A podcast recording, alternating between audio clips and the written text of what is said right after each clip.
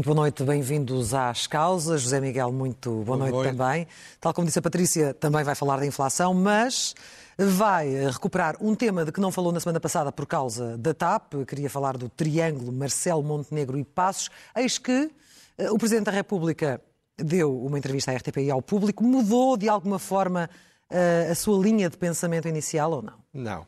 Sabe que às vezes as ondas à superfície mudam, mas o fundo continua muito parecido.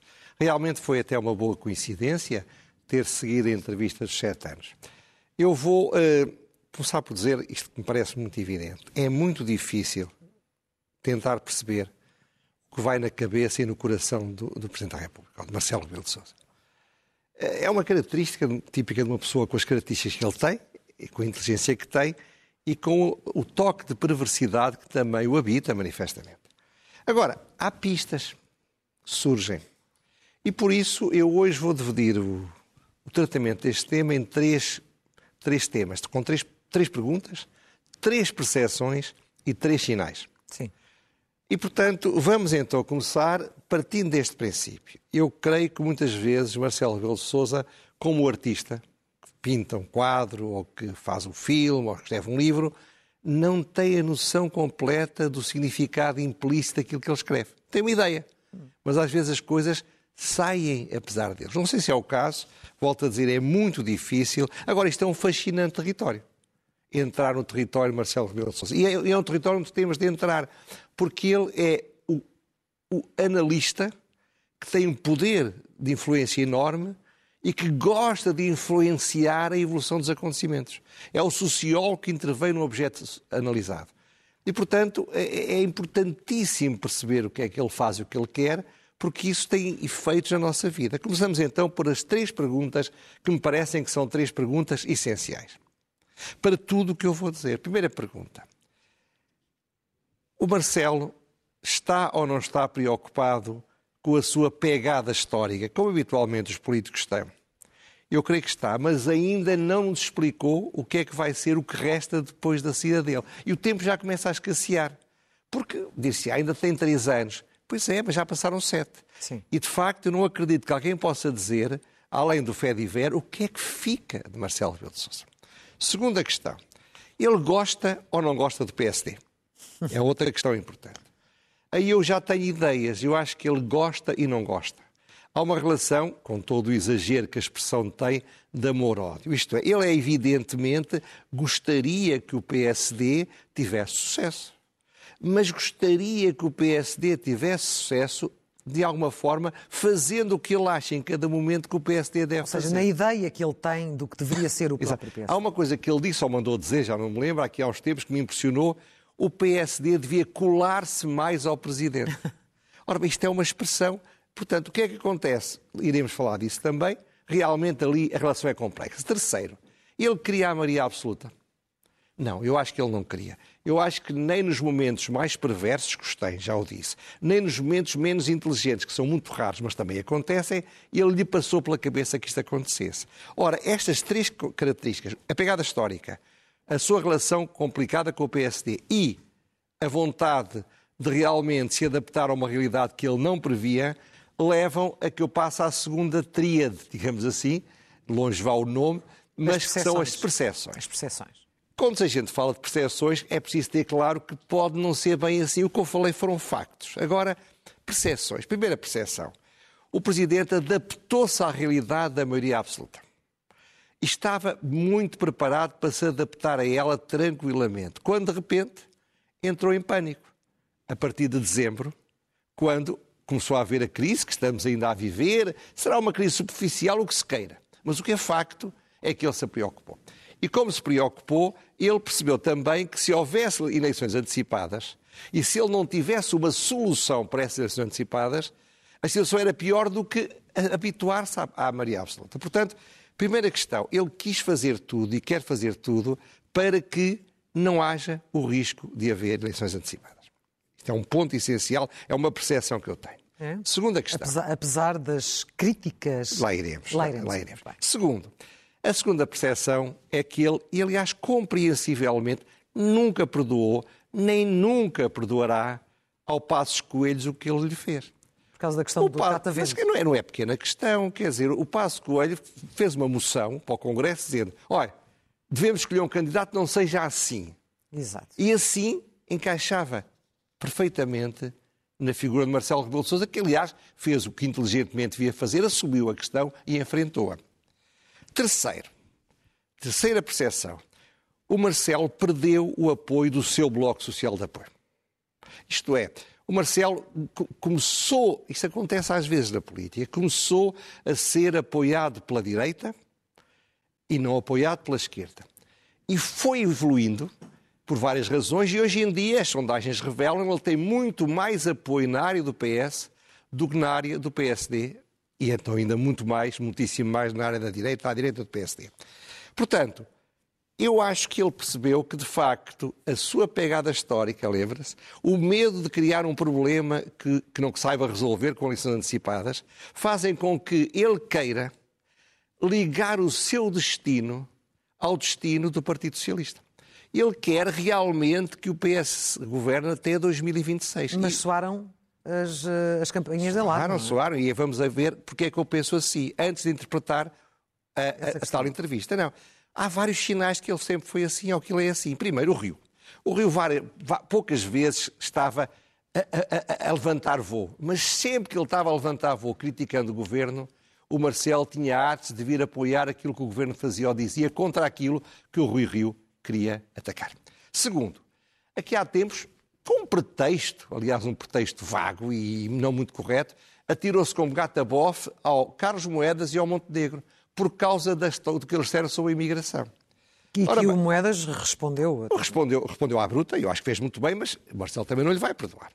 O Montenegro resolveu assobiar para o lado, provavelmente, porque segundo o Marcelo diz, falam quase todos os dias. Portanto, anda encantado com as conversas, tem namorado muito e, portanto, a gente quando namora anda, é está disponível para perdoar coisas que não perdoaria se não fosse a namorar. Bom. É um, um namoro sem compromisso. Mas ele fez mais outra coisa. Lançou, aí, lançou para a ribalta, com um pretexto um bocadinho excessivamente uh, insuficiente, Passos Coelho, dizendo, já tinha dito que ele tinha um futuro, mas agora disse, eu sei qual é o futuro dele, ele não quer ser Presidente da República, o que ele quer ser é Primeiro-Ministro. Ora, sabendo ele a popularidade que o Passos Coelho tem na direita, quer no PSD, quer em zonas à direita, que se for o Passos Coelho até poderiam votar no Passos Coelho, ele criou um facto político fortíssimo, que foi um pouco abafado depois pela questão da TAP, mas que, de qualquer maneira, um facto político tão forte, tão forte, que teve como consequência tirar o oxigênio todo do espaço onde o pobre Montenegro devia estar a respirar. Porque, repare, o Presidente da República diz de uma pessoa que toda a gente sabe que não gosta, este é que vai ser o futuro PSD, quando, o futuro líder quando o PSD ganhar. O que é que está a fazer o Montenegro? A aquecer a cama. Mas de alguma forma, onde é que entra na equação o facto de um, parte do país não ter ainda alegadamente perdoado a Pedro Passos Coelho? Não, poderá, poderá ser uma está... intenção envenenada envenenadíssimo. O Marcelo não para está... os dois lados. O Marcelo portanto. não está minimamente interessado num futuro político do Passos Coelho. Instrumentalizou, sem lhe pedir autorização, para dificultar um pouco mais a vida ao, ao Montenegro. E não se esqueça que o que se pode.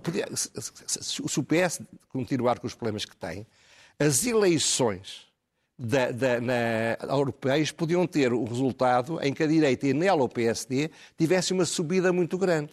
É preciso sangrar um bocadinho o Montenegro, não tenho dúvidas nenhumas sobre isso. E que ele não quer promover o Passos Coelho, resulta que ele, dois dias depois de ter lançado o Passos Coelho como candidato a Primeiro-Ministro, mandou dizer, ou disse para o Expresso, que o, bom, que o, que o Passos Coelho é um crónico pessimista, falta-lhe criar, falta-lhe trazer esperança, como quem diz, não vai ter a mais pequena hipótese de ganhar. Hum.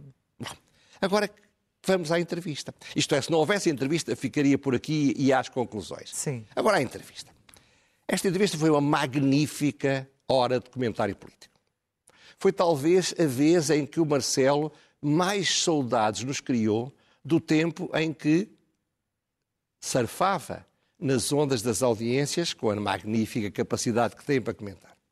Foi uma entrevista muito inteligente, onde ele não falou de nada que tivesse a ver com um desígnio, com uma estratégia, com uma visão para o futuro. Portanto, exatamente o que ele gosta de fazer. Isto é, falar de política, do fé diver, das, das, das, pequenas conspirações, das pequenos conflitos. Da, da aritmética das sondagens, Exatamente. etc. Agora, foi muito curioso que a leitura quase unânime dos mídias e dos comentadores foi que foi o discurso mais violento contra o governo. O governo.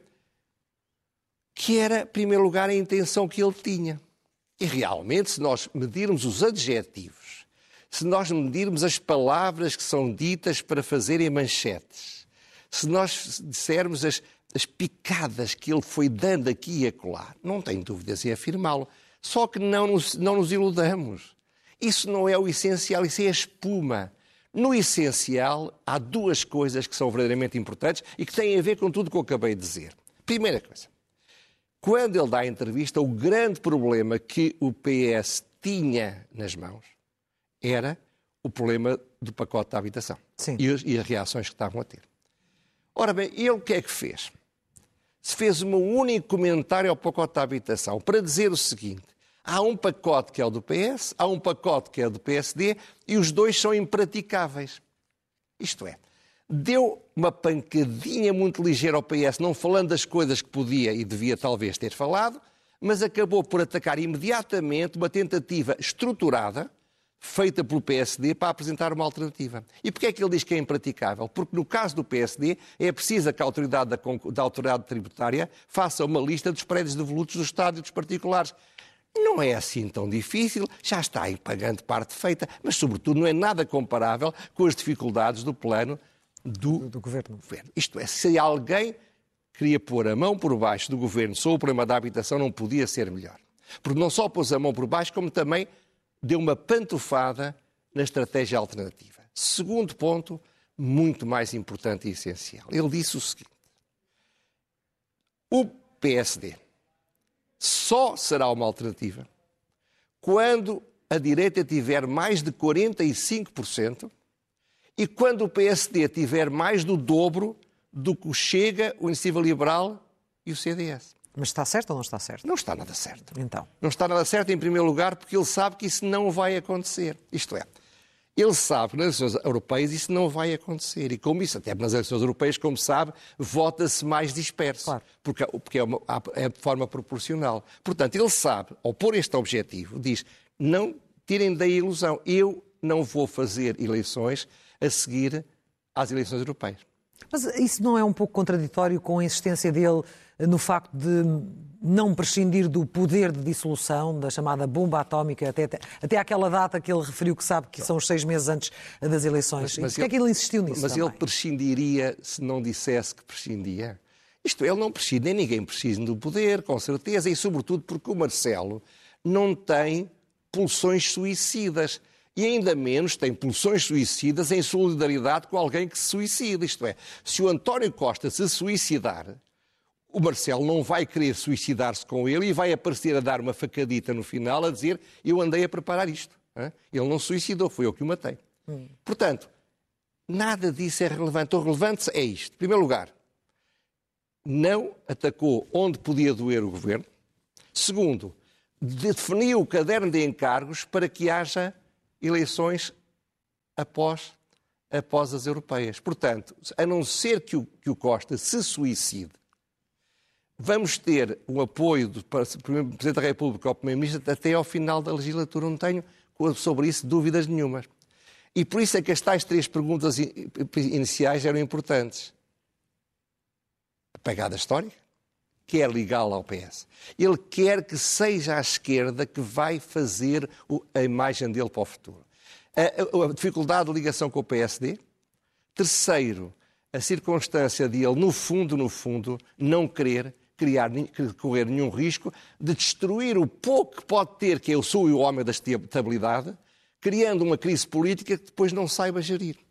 É, pelo menos, a minha opinião. Portanto, é menos arriscado para ele manter-se mais próximo ou ligar o seu destino a um governo requentado e cansado. Claro, é, é Podendo é acabar requentado e cansado isso é- também. É, isso é manchete, isso é manchete, repare. Não, manchete é que as palavras contam, o valor mas, das palavras conta. Mas, mas ele não quis, e é muito, é muito ele forte. não quis ser seguidista, mas eu, eu, eu mergulhe um bocadinho mais da, da, superfície e veja, nas zonas profundas onde a política se mexe, onde há as placas tectónicas a mexerem-se, ele fez tudo o que era necessário para não criar o mais pequeno problema e para dar, sobretudo, a maior segurança ao Partido Socialista. Não tem nada de mal, não tem nada de criticável, não tem nada de ilegítimo. É uma opção estratégica. Agora, que não há dúvida que ele deu uma pantufada nas, nas possibilidades de Luís Montenegro, deu. Deu. Não há dúvida que ele não pegou para criticar o governo uma trapalhada que foi o plano do pacote da habitação. Não pegou. Não há dúvida que ele criou uma lei constitucional que diz que para haver uma, uma, uma, alternativa tem de haver uma diferença entre o primeiro partido e os outros muito grande. Nunca vi isso. Nem é necessário que haja. E já houve. O PSD e o CDS fizeram coligação em 24 a 6, a primeira. Sim. Eram muito próximos e correu muito bem, foi a ADI. E no meio e pelo caminho também teve aquela, aquela resposta, ou pelo menos aquela posição dele em relação ao Pedro Passos Coelho, que também aqui destacou. Mudamos de assunto? Vamos, sim, senhor. Vamos então para esta questão da inflação. Como é que está a acompanhar este debate que coloca muito ónus em cima das grandes superfícies comerciais para, para justificar também este grande aumento Ora bem, dos eu diria dos alimentos? que os supermercados são a nova Rússia. A nova Rússia? A nova Rússia. Isto é, é, é a entidade que eh, foi, foi criada e fez alguma coisa por isso, se calhar, para ser o inimigo público número um.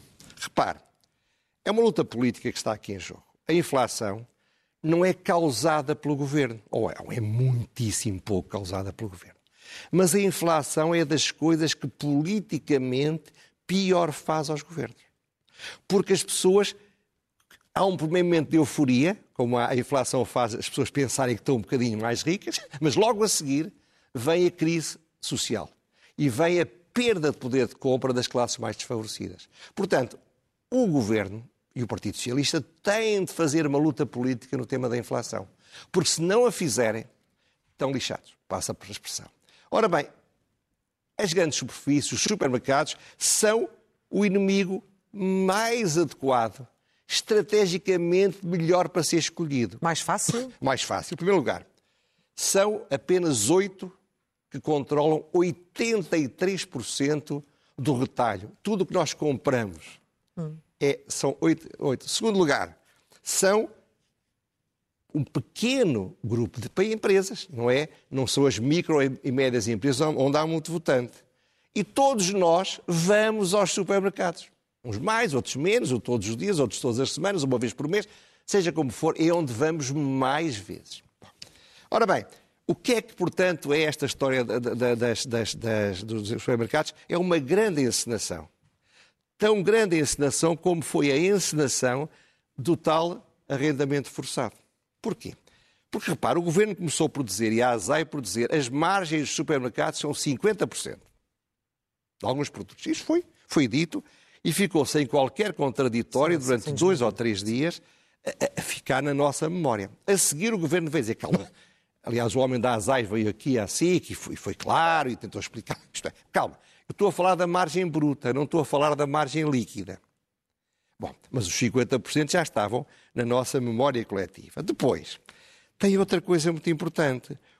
Os, por causa disso, o PC, o Bloco de Esquerda e o Chega, e o Chega naquilo que é importante, está cada vez mais parecido com o Bloco de Esquerda e com o Partido Comunista e vice-versa, pois tem umas coisas que existem, como é evidente. Mas nestas questões são muito parecidos.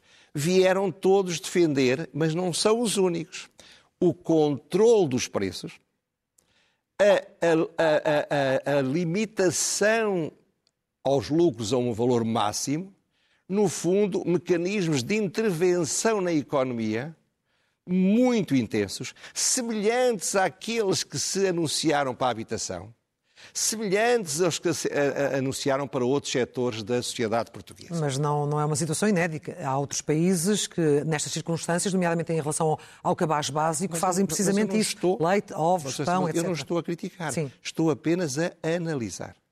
Estou a analisar e estou a dizer que, em relação a esta posição, que é uma posição perfeitamente legítima do ponto de vista político, isto é, que a solução contra estes problemas é controlar os preços e é controlar os lucros. Ainda agora o Chega veio, aliás, o PSD também foi um bocadinho atrás disso, é muito curioso. Hum. Veio falar que era preciso controlar os lucros dos bancos. Portanto, essas, essas propostas eh, caem bem na opinião pública, só não caem bem nos tais donos ou quadros superiores dos tais oito supermercados. Ora bem, que fossem subsidiados pelo Estado. Lembra-se como era com, com os combustíveis durante só houve anos. uma pessoa, Só houve uma pessoa que eu até hoje li isso, uma única pessoa, é muito curioso isso, que analisou a questão do controle dos preços fazendo um contraditório, que foi o Ricardo Arroja, Arroja no, no público de ontem, creio eu, onde, onde, fala exatamente dos riscos e das ilusões do controle dos preços. Seja como for. Ora bem, eu tentei fazer o contraditório e tive enorme dificuldade. Provavelmente por culpa dos supermercados. Mas há um órgão de comunicação que tem essa enorme qualidade, é que é capaz de dar oportunidade do ponto de vista do mundo empresarial ser ouvido na sua totalidade, que é o eco.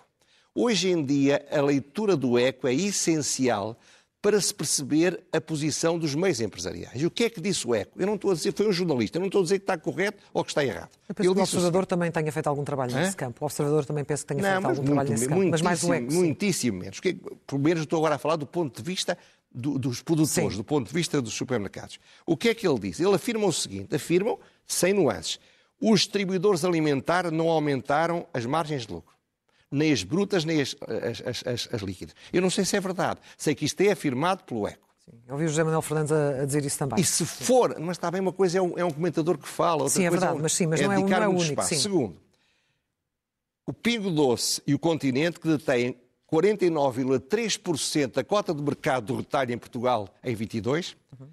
não aumentaram nem as margens brutas, nem as margens líquidas. Portanto, ao contrário do que o Governo acabou de dizer. Mais, Diz outra coisa, e também é verdade. Na formação do preço há um componente essencial que é o IVA. O IVA é muito alto. Ora bem, a único, de todos os produtores, incluindo o produtor do IVA, que é o Estado, o único produtor que não baixou nada, apenas aumentou muito, foi o Estado, porque evidentemente o IVA calcula sobre o preço de venda e quando o preço de venda sobe, se sobe 20% ou sobe 50%, o Estado ganha 20% ou ganha 50% mais. Mas esse não é um mecanismo que o Ministro das Finanças queira, queira usar, ouvimos-lo há pouco, José Miguel eu... Júdice, em Espanha, nomeadamente o caso espanhol. Mas, oh, oh, oh, oh claro, eu não estou a dizer para fazer. Se ele quer devolver o excesso de lucro, se ele acha que está a ganhar muito com a inflação, pode não baixar o IVA, mas pode baixar o IRS extraordinariamente aos portugueses que ganhem menos do que 40 mil ou 50 mil euros. Sim. De, de, devolve esse dinheiro também, não o fez. Bom, seja como for. A questão aqui é esta. Eu, eu, eu sou um, um, atento uh, observador das televisões e leitor dos jornais, porque é o meu dever em função do que faço. Eu não estou a ver o contraditório em prime time. Não estou a ver no prime time das televisões que a posição, o ponto de vista dos, do, dos inimigos públicos, do ponto de vista da Rússia. É curioso que as televisões estão a dar mais tempo de antena às pessoas que defendem a Rússia do que àqueles que defendem os supermercados. Eu acho que era importante, em prime time, de assegurar o contraditório. Eu não sei se estou a falar a verdade ou se estou a mentir. Agora, isto é tão diferente daquilo que eu estou a ver todos os dias, dito por muitos partidos, dito por muitos jornalistas, dito em muito comentário quando se fazem as perguntas e pelas pessoas que são chamadas a ser ouvidos, que eu diria talvez fosse importante dar o contraditório. Muito bem. É uma matéria, quem sabe, para o polígrafo, para, para uma investigação mais Sim. aprofundada para perceber de que lado é que está não é que a verdade é, Não é o populismo, é o dar tempo Ou para antena, um fact-check para, para, para, É para pôr as pessoas a serem ouvidas. A serem ouvidas e para perceber, de facto, eh, o que é que é verdade, o que é que é mentira. Vamos às rubricas Vamos habituais, começando pelo elogio.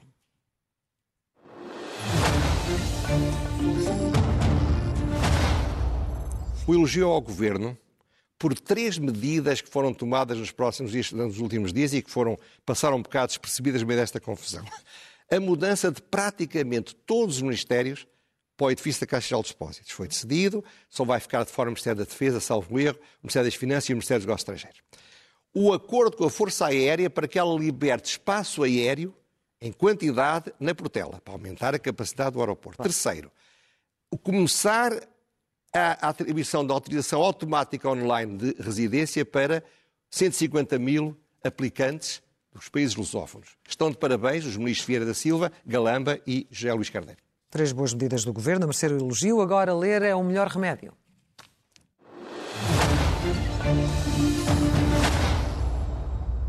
É um livro que eu estava a ler em, inglês, mas que agora descobri agora que estava traduzido, que é de um professor da Universidade de Cambridge, Eduardo Wilson Lee, e chama-se em português A Torre dos Segredos, vai ali aparecer, Os Mundos Paralelos de Camões e Damião de Góis. É uma história comparada, uma história paralela como as de Plutarco, no fundo entre duas personalidades que, com o Pedro Nunes e com o Garcia da Horta, encheram o nosso século XVI.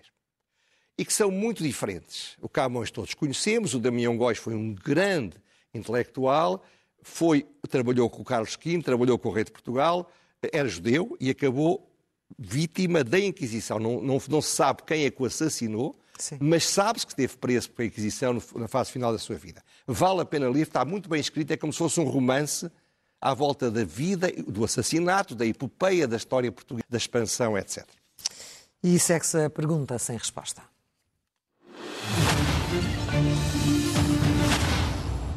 OCDE publica todos os anos um Health at a Glance, uma espécie de resumo em 200 páginas da saúde na Europa. Ora bem, e chega a três importantes conclusões quando compara os últimos dois anos, 2020, 2000, desde, desde, desde março de 2020 a julho de 2022. Isto é o tempo da, da Covid. Primeiro, um impacto muitíssimo grande sobre a saúde física e mental dos jovens. Segundo, uma disrupção dos tratamentos de doenças como o cancro e outras, que precisam de tratamentos constantes e rápidos, e outras doenças e cirurgias. Também houve uma disrupção total. Terceiro, um excesso elevado de mortalidade que não tem a ver com a Covid.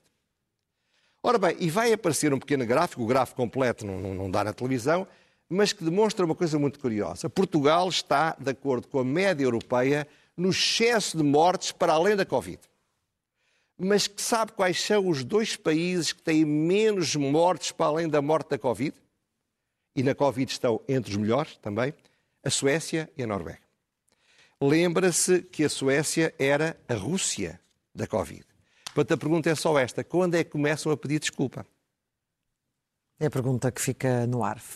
Finalmente, a loucura mansa.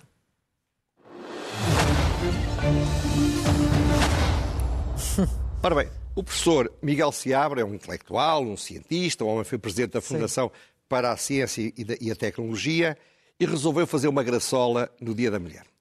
Escreveu num cartaz: O homem branco está em vias de extinção na ciência. Bom, caiu o Carmo e a Trindade e penso que ele é capaz de ter destruído com isto a sua carreira profissional. São duas loucuras que aqui estão. A primeira loucura é que um homem com esta formação, esta sofisticação, não perceba que brincar com isto no século XXI era como brincar com Deus no tempo da Inquisição. Não se pode brincar. Não estou a dizer que é bom nem que é mau. É assim. A cultura social não o permite. E que as instituições, e a segunda loucura, tratem uma graçola, que não é mais do que isso, apesar de tudo, como se fosse uma espécie de crime contra a humanidade. Duas loucuras. E há uma terceira, que é só uma pequena nota. O Ministério Público demorou seis anos a investigar o que a Inspeção-Geral de Finanças tinha concluído não tinha nada para investigar. E teve um homem decente, o, o Paulo Núcio, que era Estado de Assuntos Fiscais, que nunca foi acusado, nem sequer constituído arguído, atado a um pelourinho, para levar todos os ataques que as pessoas estivessem a passar se lembrassem. Ao fim de seis anos, em 34 páginas, disseram que não há nenhum indício de nenhum crime, não há nenhum indício de nenhum problema, foi uma, uma coisa acidental, o tal apagão fiscal. É uma loucura que o Estado de Direito seja sujeito a isto. Muito bem. Ficamos com esse fecho, com essa loucura mansa. José Miguel, voltamos a encontrar-nos na próxima terça-feira. Na próxima terça-feira. Aqui na SIC Notícias. Quanto assim, muito boa noite. Já a seguir, de regresso, a Ana Patrícia Carvalho com a edição da noite. Boa noite.